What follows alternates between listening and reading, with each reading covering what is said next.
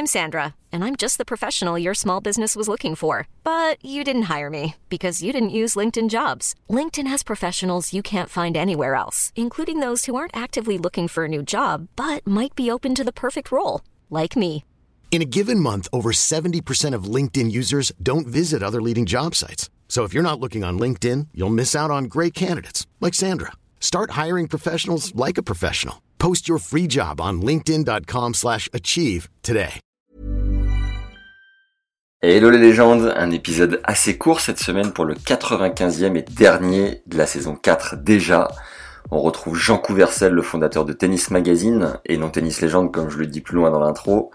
Pour ceux qui ont suivi l'épisode avec Richard Gasquet, j'avais annoncé avoir interviewé Jean une seconde fois après notre épisode de podcast en se concentrant sur la fameuse une de Tennis Mag datant de février 96 sur laquelle un garçon de 9 ans figure sur la couverture. On a souvent entendu Richard parler des désagréments que ça avait pu lui causer, alors je suis allé chercher quelques réponses pour donner plus de contexte à cette fameuse histoire.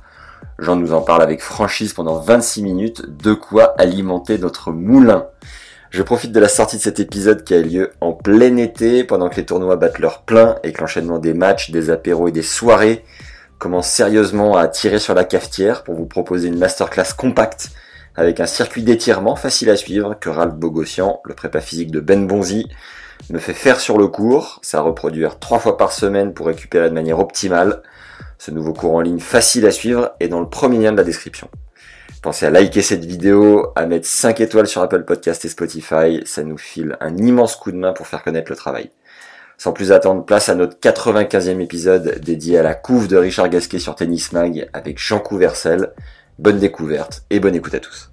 Alors du coup, je suis avec le fondateur de Tennis Magazine, Jean Couvercel, qui est déjà passé sur le podcast. Et on entend souvent la version de Richard qui dit que euh, voilà cette couverture l'a desservi, que euh, il a pas forcément aimé les retombées, la suite derrière cette histoire. Et comme dans toute histoire, il y a 50% d'un côté, 50% de l'autre. Et moi, j'ai jamais trop entendu la version de Tennis Légende. Et c'est pour ça que je te contacte, Jean, c'est parce que j'avais envie de savoir ce que toi, à l'époque, tu avais en tête au moment de sortir ce numéro. Et si tu pensais qui aurait eu tant de répercussions, tant sur la carrière que Richard, que sur le tapage un peu tout autour de ça. Est-ce que tu peux nous reconceptualiser et nous raconter l'histoire derrière ce, numéro euh, hors du commun, je pense qu'on peut le dire? Oui, euh, tout simplement. Donc, on avait évidemment entendu parler de ce petit garçon qui jouait formidablement bien et avec un style en plus euh, déjà bien avancé. Et donc, par curiosité, on s'est dit ce serait sympa de faire un reportage sur un des un jeune qui peut être demain un espoir pour le tennis français. On a donc pris contact évidemment avec ses parents pour pouvoir venir le voir. Et je dois dire que c'est Guy Barbier qui est allé là-bas euh, et qui a été séduit par le, le talent inouï de, Richard. Et donc on a fait un reportage euh, complet chez lui, sur la plage, etc. À son, je crois dans sa cour d'école, etc. On fait un petit peu tout. très long d'ailleurs.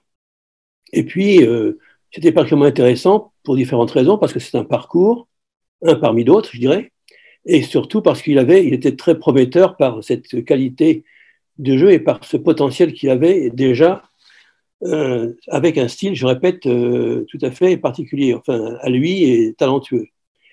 Donc, euh, quand Guy est revenu, on a, on, décidé de faire paraître évidemment cet, article qu'on avait prévu, et puis, l'idée est venue d'aller un peu plus loin et de le mettre en couverture, tout simplement parce que c'était visiblement quelqu'un qui pouvait aller très loin et qui représentait un petit peu, au nom de tous les jeunes, jeunes joueurs qui veulent se lancer dans, le tennis, un, exemple parmi d'autres. C'est pour ça d'ailleurs qu'on n'a pas mis son nom en entier pour. Euh, on a mis Richard G.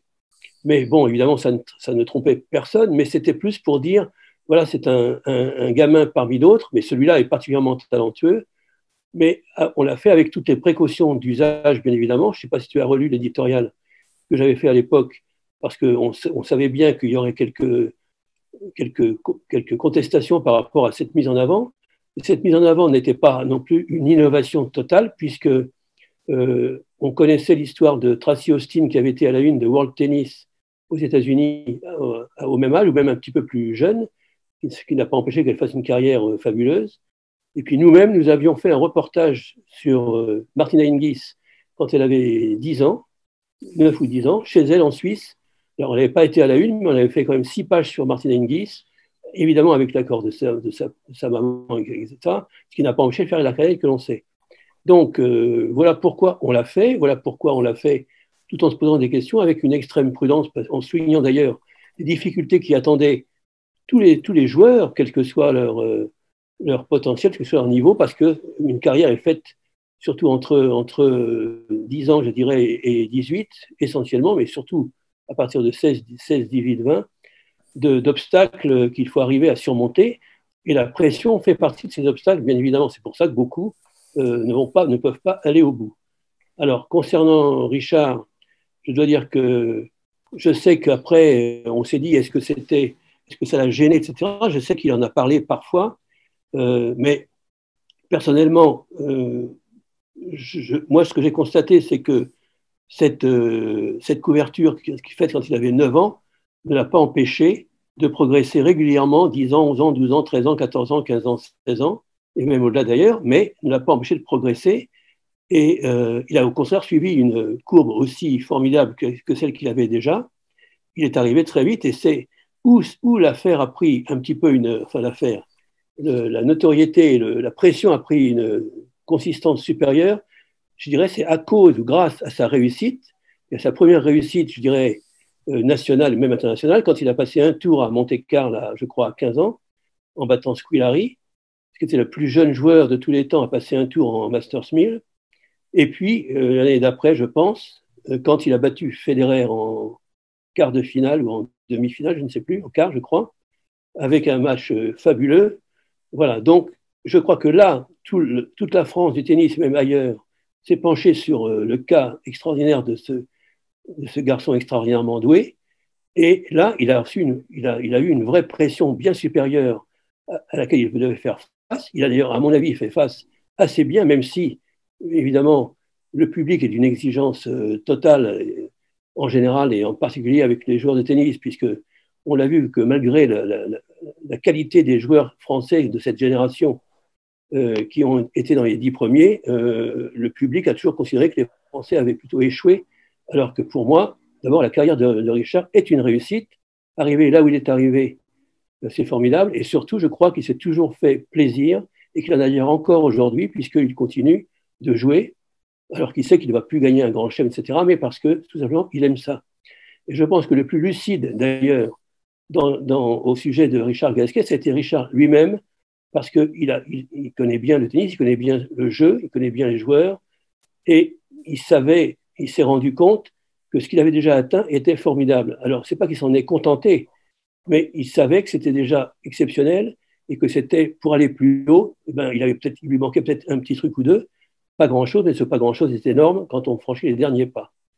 Alors, pour, dire, pour aussi rappeler la relation qu'on a pu avoir avec Richard et ses parents, je dirais que je rappellerai deux, trois anecdotes pour montrer que même s'il a évoqué cette couverture comme un frein, ce que je comprends, parce que toute chose peut poser des questions, je comprends bien de, son côté, mais en même temps, je pense que ce n'est pas tout à fait exact, parce que justement, ça ne l'a pas empêché d'aller jusqu'à 16 ou 17 ans, comme je l'ai dit, sans interruption, et c'est seulement après qu'il a connu quelques difficultés au niveau, en tout cas, de ses relations avec le public ou avec les autres, ou avec l'establishment, si, si je puis dire, mais euh, quand Richard, euh, quand il y a eu par exemple la Coupe Davis en 99, la finale à Nice contre l'Australie, euh, nous avions, j'avais, Tennis Magazine avait invité Richard à venir. D'ailleurs, il portait le t-shirt spécial qu'on avait fait Tennis Magazine, ce qui prouve qu'il n'en voulait pas beaucoup à Tennis Magazine en tout cas, et que on a toujours eu de, très bons rapports. Je veux dire, je crois qu'on a toujours de très bons rapports. Je l'ai vu il n'y a pas longtemps. Il y a un respect mutuel. Et euh, quand euh, il est venu s'installer à Paris avec ses parents, euh, je crois qu'on a été les premiers, parmi les premiers à l'inviter à, dîner, lui et ses parents, pour faire un petit point, pour toujours l'accompagner. Et ça veut dire que si on a partagé ces moments-là, c'est que la relation était, je crois, tout à fait favorable, bonne et de confiance, sans jamais qu'il y ait eu le moindre reproche. Alors peut-être qu'ils ont été par, par pudeur et discrétion, qu'ils n'ont pas voulu nous faire un reproche quelconque, mais je crois qu'on n'a pas ils n'ont pas été pris par surprise. pour la couverture, malheureusement, Guy Verbier n'est plus là pour témoigner qu'il avait prévenu euh, les parents qu'il y aurait sûrement une couverture, mais je ne peux pas le garantir parce que ce n'est pas moi qui, qui l'ai dit, mais, pour le reste, je pense que ça s'est plutôt toujours bien passé par rapport à ce que je viens d'évoquer et, la relation qui a continué d'être excellente tout au long de sa carrière et encore aujourd'hui. D'accord, bah merci déjà de prendre le temps et puis d'accepter de, de, clarifier un peu cette histoire. Euh, tu étais quand même le boss de Tennis Mag, donc tu devais savoir que j'imagine que Richard allait sortir en couverture. Est-ce que. Bien sûr, j'ai choisi, c'est moi qui l'ai choisi. Et voilà, est-ce qu'il y avait derrière une réalité économique de se dire euh, ça va faire vendre? Et par ailleurs, il me semble dans son livre que Richard dit euh, qu'il détestait être euh, mis au devant de la scène, que quand il quittait les cours de son école pour il sautait la classe de sport pour aller s'entraîner au tennis et que toute sa classe passait derrière son terrain. Il avait horreur de ça, il allait aux toilettes parce qu'il voulait pas être euh, au milieu des regards.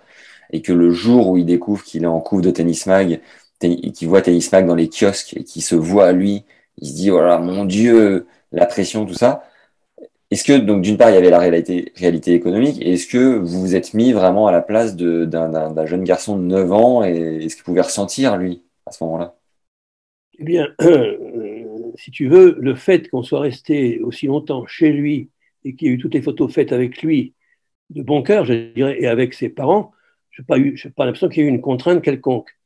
Euh, et j'en suis même sûr, parce qu'on n'aurait jamais fait ça, hein, première chose. Euh, deuxième chose, on a toujours été à l'écoute, et par rapport à ça, il n'y a pas eu la moindre surprise. Et tout ce qui est écrit, c'est essentiellement ce qui est déclaré par lui ou par ses parents. Donc, si tu veux, on n'a pas inventé quelque chose autour. Donc là-dessus, il n'y a pas de surprise. Après, qu'il ait été surpris en se voyant en couverture, je ne peux pas dire euh, non, puisque c'est lui qui le dit, je, je, le crois très volontiers. Mais en même temps, je répète, ça ne lui a pas nuit du tout. Mais je me suis posé la question, moi, évidemment, quand même. On s'est tous posé la question. Et si tu veux, s'il avait euh, explosé à 11, 12 ans, c'est-à-dire peu de temps après, c'est à 9 ans que ça s'est passé, hein, s'il avait explosé à 11, 12 ou 13 ans et que ça se soit arrêté là, et qu'il y aurait une sorte de mal-être depuis à longueur de temps, j'aurais, oui, j'aurais un sentiment de responsabilité. Je ne l'ai pas d'abord parce que pour moi, il a réussi une carrière formidable, donc il est allé au bout. Donc c'est, l'essentiel, première chose. Et, deuxième chose, euh, je répète, euh, il, a, il a, ça ne l'a, à, mon avis, ça en rien, euh, ça n'a rien freiné, ça n'a pas même gêné, sauf peut-être sur un plan personnel, comme il le dit, et je veux bien le croire, parce qu'il n'aime pas être mis en avant, il n'aimait pas ça, mais en même temps, euh, si tu veux, on n'a pas fait, on n'a pas fait ce reportage-là pour ne pas le faire, pour ne pas publier. Donc tout le monde savait, et lui aussi, même s'il était gamin encore, qu'on allait faire un reportage important sur lui. Voilà. Alors après, c'est pas une affaire économique parce que euh, Tennis Magazine se vendait essentiellement avec les, champions. Voilà. Donc, si tu veux, on aurait pu. La meilleure vente jamais faite au mois de janvier, parce que c'était un mois de janvier, je crois, euh, c'est Edberg, tu vois. Euh, donc, ça n'a pas été, ça n'a pas été celle-là, mais, mais on l'a faite tout simplement parce que c'était une sorte de, de mise en avant d'espoir du tennis, d'un espoir parmi d'autres du tennis français, mais un espoir particulier d'une génération d'ailleurs qui était formidable puisque euh, avec, Richard, avec Richard, mais avec Joe, avec Gaël et Gilles. on le sait aujourd'hui, on s'en rend compte un peu plus aujourd'hui, c'est une génération tout à fait extraordinaire. Euh, et il se trouve que Richard était un de ceux-là, mais d'ailleurs, dans l'édito, je crois que je disais, euh, avant qu'il arrive, lui, dans les années 2005 ou environ, je situais ça à son meilleur niveau, il se sera passé beaucoup de choses et on pourra peut-être avoir eu d'autres champions entre-temps c'est plus pour montrer cette, cette, euh, la richesse du tennis français parmi tous les jeunes. Et lui était évidemment particulier par son talent particulier. Voilà. Et cette étiquette de Mozart du tennis français, je pense que c'est le, la, l'expression qu'il euh, déteste le plus au monde. Qu'est-ce que tu peux nous dire du coup de cette appellation un peu qui lui colle au basque? Bah, Cette appellation, euh, je ne suis pas sûr que ce soit nous qui l'ayons donnée, si. Ah, je sais plus. Euh, c'était pas non, c'était pas inscrit euh, dans le. Enfin, j'ai pas l'article sous les yeux. Je n'ai pas ce souvenir-là. En tout cas, c'est pas dans. Sais pas dans. Je ne crois pas que ce soit ni dans le titre, ni encore moins en couverture, évidemment. Ah, ok. Donc, euh, voilà, c'est à, vérifier, mais moi, je pense que euh, je n'ai jamais appelé les quatre en question les nouveaux mousquetaires, par exemple, Tennis jamais, parce que je pensais que c'était une référence qui était lourde pour eux, et j'ai jamais voulu le, faire. Ils, ont mis du temps à, j'allais dire en s'en débarrasser, en tout cas à l'accepter. Finalement, c'est tout à fait positif, mais c'est vrai que les références au passé ou à d'autres, etc., sont toujours un peu lourdes à porter quand on est fils d'eux ou ceci ou cela. Et donc, pour Richard, euh, euh, comme les, pour les mousquetaires, c'est pour ça que je les ai jamais appelés, on les a jamais appelés comme ça, je crois, dans Tennis Mag. Mais un peu dans le même esprit, si tu veux. je, revois, je regarde la, bah, écoute, la couve. je ah, la couve, oui, on voir. Je sais plus où c'était cette histoire de, de Mozart. Mais... Euh, mais je l'ai souvent lu, oui. Ouais, ouais souvent lu comme toi, mais je suis pas sûr qu'elle vienne de, de chez nous. D'accord. Euh,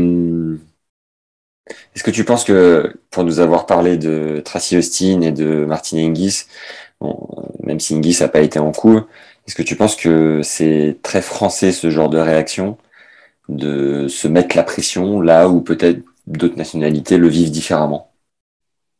Bah, est-ce que c'est français? Je ne sais pas, mais en tout cas, ça dépend vraiment des personnalités de, chacun. Mais c'est vrai qu'en France, on dit souvent, à juste titre, parce que c'est vrai qu'il y a une grosse attente, euh, trop forte, je dirais d'ailleurs, du, public, du grand public, je dirais, hein, mais les connaisseurs de. On parle, on parle de tennis, on parle des connaisseurs, ils savent bien, ils devraient bien savoir en tout cas qu'être dans les dix premiers, c'est déjà phénoménal. C'est pour ça que j'insiste pour dire que la carrière de Richard est, est extraordinaire et qu'il est allé au bout de ce qu'il pouvait faire et, c'est extraordinaire. Pour moi, c'est une réussite euh, complète. Euh, voilà. Alors, bien sûr, il n'y a pas de titre de grand chelem. Il n'y en a pas eu non plus pour euh, Joe, qui n'a pas fait la couverture à 9 ans, ni Gilles, ni, Gaël. Bon, mais ils auraient pu en gagner un, bien entendu. Et Richard aussi. Mais voilà. mais en revanche, la pression, oui, je pense que c'est quelque chose qui est ressenti parce que, justement, on exige, on exige trop et souvent trop, trop vite mais c'est pas seulement au tennis, hein, c'est d'une manière générale. Euh, on condamne aussi vite qu'on en sens et, et, à Tennis Magazine, par exemple, je pense qu'on a toujours essayé d'être dans la nuance par rapport à cela, et y compris d'ailleurs dans ce numéro, même si effectivement mettre un gamin comme ça en couverture, c'est pas vraiment forcément de la nuance, mais tout le papier lui-même et l'édito, je pardonne de revenir là-dessus, était, prenait toutes les précautions, je dirais, d'usage par rapport à ça, parce que c'est normal, on sait on sait bien la difficulté qu'il y a à, surmonter tous les obstacles. Et les obstacles, si tu veux, les plus, à mon avis, les plus lourds dans une carrière de joueur de tennis, c'est, euh, je dirais, c'est entre 15 et 18, 19 ans. Si tu passes les caps là, qui sont extraordinairement nombreux, de tous les niveaux, très différents, euh, tu peux aller euh, très loin. Mais, mais évidemment, ça fait partie, ça fait partie de la trajectoire d'un champion. Et, pour les filles, je dirais que c'est un petit peu plus tôt, mais c'est pareil, il y a des, difficultés. Mais cette pression dont tu parles, d'abord, on s'affiche soi-même, hein, je dirais, quand on veut être un champion, parce que on est toujours euh, déçu par, euh, euh, par une défaite. Justement, il faut savoir accepter les défaites. Ça fait partie aussi d'échapper à la pression, parce que si on, si on, se, si on, si on est très malheureux d'une défaite quand on a 10, 11 ans, et ça arrive évidemment, mais c'est là où il faut être entouré d'une manière très constructive pour bien montrer qu'une défaite, ce n'est qu'une étape dans un parcours. Et qu'il y en aura beaucoup et pour tout le monde.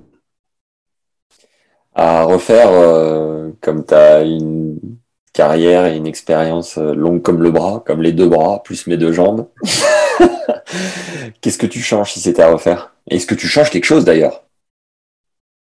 Euh, non, je ne, change, je ne change rien, sauf que si par, euh, par j'allais dire par hasard, ou si par, je ne sais pas quelle raison, il n'aurait pas été prévenu, en tout cas ses parents n'auraient pas été prévenus qu'il serait en couverture, ben je ferai en sorte qu'il qu l'ait été. Voilà, mais j'en doute fortement, hein, j'en doute très fortement, et je te répète, s'ils avaient été, s'ils avaient, s'ils avaient eu le sentiment d'être trahis, entre guillemets, on n'aurait pas eu la, qualité de la relation qu'on a toujours eue depuis, depuis ce moment-là et depuis, à travers les années, et toujours et encore maintenant. Parce que c'est arriver à garder une qualité de relation tout le temps, alors qu'on est amené aussi de temps en temps à critiquer ceci ou cela, bien évidemment, et qu'on et que traverse, là ça fait quand même quelques années, et, et qu'on a accompagné, je dirais, Richard tout au long de sa carrière. Bon. Et quand, on, quand dis accompagné, c'est pas seulement de voir de loin. Bon, donc, donc voilà, donc je pense qu'il n'y a, a, pas eu ce sentiment de trahison, mais qu'après coup, on peut se dire c'est lourd à porter. Je veux bien, ça, je veux bien l'entendre. Mm. Mais en tout cas, ça ne l'a pas freiné du tout dans les années qui ont suivi. Et c'est là où j'aurais pu, si par exemple il avait, il avait, il avait tout d'un coup échoué, je dirais, irrémédiablement à, à, 12, à 10, 11, 12 ou même 13, ça, euh, j'aurais dit, bon, j'aurais pas de responsabilité, j'aurais fait pour moi, ça aurait été une erreur que j'aurais sûrement regretté. Mais là, pour moi, je répète, Richard Gasquet, c'est une réussite du tennis français. C'est sa propre réussite, c'est son mérite, et le mérite de ceux qui l'ont entouré et accompagné. Mais c'est une réussite, il faut. Euh, et je pense que lui-même, euh, il te dira, considère que sa carrière est une réussite. Et j'espère que la plupart des gens en France, au lieu de dire oui, mais s'il avait été ceci, plus physique, plus mental, je ne sais pas quoi, mais bien sûr, si, si, si, avec des sites, tout le monde serait numéro un mondial, je dis toujours. Donc euh, voilà, il faut bien qu'il y ait une hiérarchie et que s'arrêter à un moment quelconque. Et quand on s'arrête tout près du top niveau, et même dans le top niveau, dans les dix premiers, c'est déjà phénoménal. Et je le dis pour lui, mais aussi pour les trois autres qui l'ont accompagné et qui s'en vont maintenant. Est-ce que tu pourrais nous partager le meilleur souvenir que tu as avec euh, Richard? Euh, Meilleur souvenir comme ça euh, ben, d'abord, c'est son bonheur quand, par exemple, je te dis, on l'avait invité à la Coupe Davis. Euh, il avait donc, c'était en 89, il avait deux ans plus, 11 ans ou 12, même pas. Bon, quand je voyais son, le bonheur qu'il prenait à regarder ça, à, vivre, à vivre ce moment-là, si tu veux, tu vois un gamin euh, qui rêve de vivre ça un jour et il l'a vécu. Mais c'était un bonheur partagé parce que là, il était là un peu, pas un peu, mais tout à fait grâce à nous, parce que on avait décidé de, lui proposer ça parce qu'on savait qu'il avait tellement bien, tellement vécu d'une manière extraordinaire la, finale de 91 euh, et qu'il regardait les cassettes en permanence parce que c'était son, son, truc favori. Euh, on s'est dit voilà, ben, il y a une finale en France, euh, voilà, qu'on le fasse participer avec nous pour son bonheur. Quoi. Et je dois dire aussi, par exemple, petit détail, mais qui montre que, un petit détail, mais important par rapport à ce qu'on est en train de dire, c'est quand il a gagné à Monte-Carlo alors je ne sais pas si c'est contre Scolari ou si c'est contre Federer, on avait entre les mains, nous, le magazine où il était en couverture. Et on l'a photographié ce jour-là, lui montrant la couverture en, levant le pouce, pour montrer, euh, bravo, si tu veux. Ça voulait dire, euh, j'y suis arrivé, quoi. Tu hmm. vois? Donc ça veut dire que s'il rejetait cette couverture, je ne pense pas qu'il ait, eu le goût, le, goût de, poser avec. Euh, il y avait évidemment aucune contrainte, bien évidemment.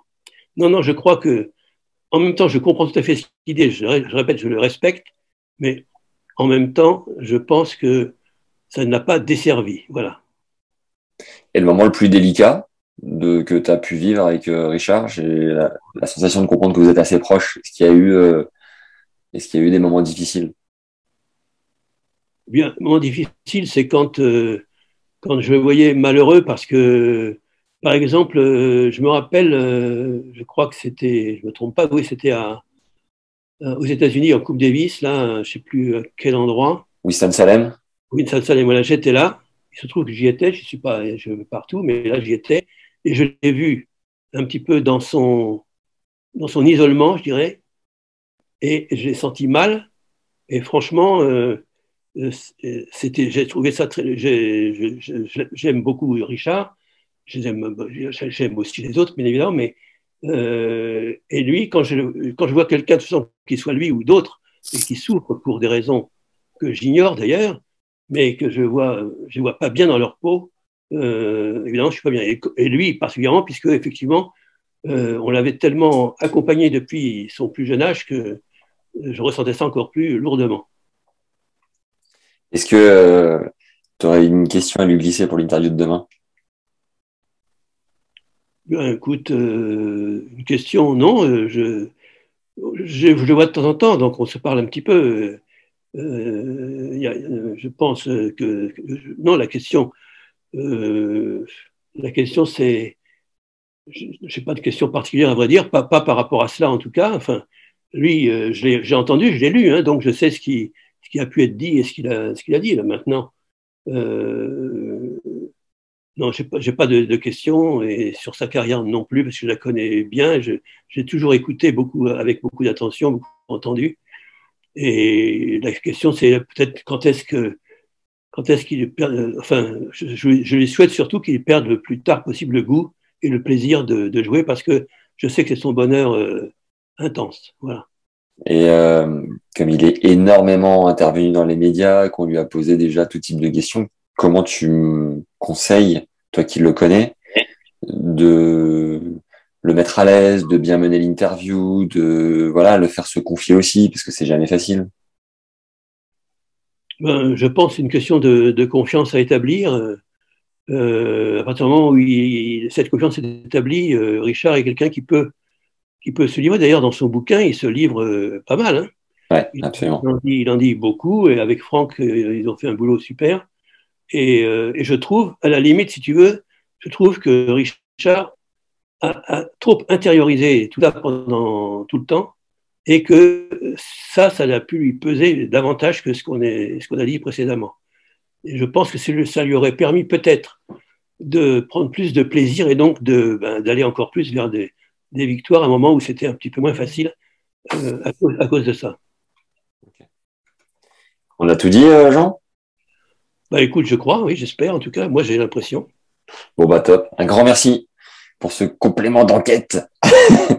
Bah, j'espère que tu il n'y a pas de raison que ça, me trahisse quelconque. Tu gardes bien fidèlement tout ce que j'ai tout ce que j'ai pu dire, hein, évidemment. Bien sûr, bah, de toute manière, c'est de l'audio, euh, c'est retranscrit, il n'y a, pas de, y a pas de feinte possible, comme on dit. Et euh, j'invite évidemment tous les auditeurs à aller découvrir, le, si c'est pas déjà fait, l'épisode qu'on a fait ensemble sur l'histoire, la création, les dessous, les anecdotes de Tennis Magazine. Et puis voilà, prends soin de toi. À bientôt. À bientôt. Merci beaucoup. Salut, Jean. Bonjour à Richard, surtout. Je transmets évidemment. Salut. Bon, bah top. Euh, je couperai à ce moment-là. Euh, T'écoutes un petit peu le podcast ou sans plus? Oui, oui, ça m'est arrivé d'en écouter, oui, bien sûr. Ok. T'as des idées à me soumettre ou pas forcément? Bah écoute, je pense que tu en as pas mal déjà, non? Je vois pas trop ce que je peux t'apporter de plus par rapport à ça. Bon, d'accord. Je t'avais demandé si tu pouvais me mettre en contact avec. Ouais, excuse-moi. Non, si par hasard il me vient une idée quelconque, je te dirais, mais. Je t'avais demandé si tu pouvais me mettre en contact avec Pierre Richard. Tu m'avais pas trop répondu, c'est parce que tu n'étais pas trop à l'aise ou c'était. Bah, si tu veux, il a été souvent sollicité euh, et souvent on m'a demandé de voilà de, de, faire. Ouais. Euh, euh, cela dit, je, il adore tellement ça, il adore toujours tellement ça que, que si tu veux, euh, je vois très très régulièrement toujours, et fréquemment, il nous arrive d'ailleurs assez souvent de regarder du tennis ensemble parce qu'il adore euh, euh, regarder le tennis à la télé, tous les tournois, etc. Et puis il me, demande. Donc, il est toujours passionné. D'ailleurs, je l'ai fait. Il est venu à Roland Garros cette année, une journée. J'ai fait, fait faire venir. Ça m'a fait très plaisir qu'il revienne. Voilà. Et euh, si t'es si t'es pas trop à l'aise de que je passe par toi, est-ce que tu me recommandes un autre moyen de le contacter? Euh, Je ne connais pas parce que si tu passes par son agent, il te dira non. D'accord. Ah ok. C'est le Tony Gotzig du de, Pierre Richard. Sympa. bon, bah du coup, euh, je mise tout sur toi, Jean. Si tu peux lui en toucher un mot, ça serait cool. Ok, je te tiens au courant de toute façon. Allez, à bientôt Jean. Merci à toi. Merci, au revoir. Au revoir. Merci d'avoir suivi ce dernier épisode de la saison 4 avec Jean Couvercel. Viens me dire en commentaire ce que t'en as pensé. Pense à liker cette vidéo ou à mettre 5 étoiles sur Apple Podcast et Spotify. Ça nous file un immense coup de main pour faire connaître le travail. Et si toi aussi t'es rôti de l'enchaînement des matchs, récupère la masterclass dédiée aux étirements. C'est un circuit compact et facile à suivre qui nous est transmis par Ralph Bogossian, le prépa physique de Ben Bonzi actuel top 50 mondial, aux portes du top 40 même cette semaine. C'est le premier lien en description. Un grand merci aux derniers commentaires sur Apple Podcast. Et d'ailleurs Patoche qui me dit j'adore ce podcast sur mon sport préféré. Eh bien Bamos mon Patoche. Et toi aussi viens me dire avec un mot sympa ce que t'en penses. Ça m'aide comme jamais à continuer ce projet. Un autre immense merci à Jérémy qui a envoyé un tips sympa sur la plateforme Tipeee qui permet de soutenir financièrement le podcast. Jim m'écrit au passage, merci les gars pour votre investissement sur ce podcast qui est certainement le plus pointu dans la, le plus pointu et dans la proximité sur le tennis. Chaque épisode est un bonheur, très bien mené par Max. Après des tas d'heures écoutées, c'est bien le minimum que je puisse faire pour vous. Continuez comme ça, régalez-nous et régalez-vous. Adorable Jim, un grand merci, ça fait tellement du bien de se sentir soutenu. Donc toi aussi, tu peux le faire en tapant T-I-P-E-E-E -E -E, avec 3 E suivi de Tennis Légende dans Google, tu verras, facile à suivre. Je sais pas si vous vous souvenez de Ronnie Leiteb, directeur du tournoi Challenger de Marbella, que j'avais interviewé pour mettre en avant l'édition 2021 du tournoi. Ronnie a été président de la Fédé autrichienne, entraîneur de Muster. Il l'a même emmené numéro 1 mondial et ils ont gagné Roland Garros ensemble. Il a ensuite été capitaine de Coupe Davis. Bref, c'est du très lourd dans le milieu du tennis pro. Eh bien, j'ai appris hier que Ronnie était décédé à l'âge de 62 ans en février 2022, subitement après avoir skié deux jours plus tôt. Bref, ça met évidemment un coup de savoir qu'une personne passée au micro n'est plus parmi nous. Je sais que certains auditeurs ne loupent aucun épisode depuis le tout début, alors je tenais tout simplement à vous en faire part. Voilà, faites, faites attention à vous les légendes. Je vous souhaite un bel été. Je vais continuer de publier des extraits puis quelques rediffusions des épisodes qui ont le mieux marché pendant le mois d'août. Et on se retrouve début septembre. Ne lâchez rien en attendant sur le bouche à oreille et les 5 étoiles, c'est la base pour être une légende digne de ce nom. Je vous dis à très vite et prenez soin de vous. Ciao.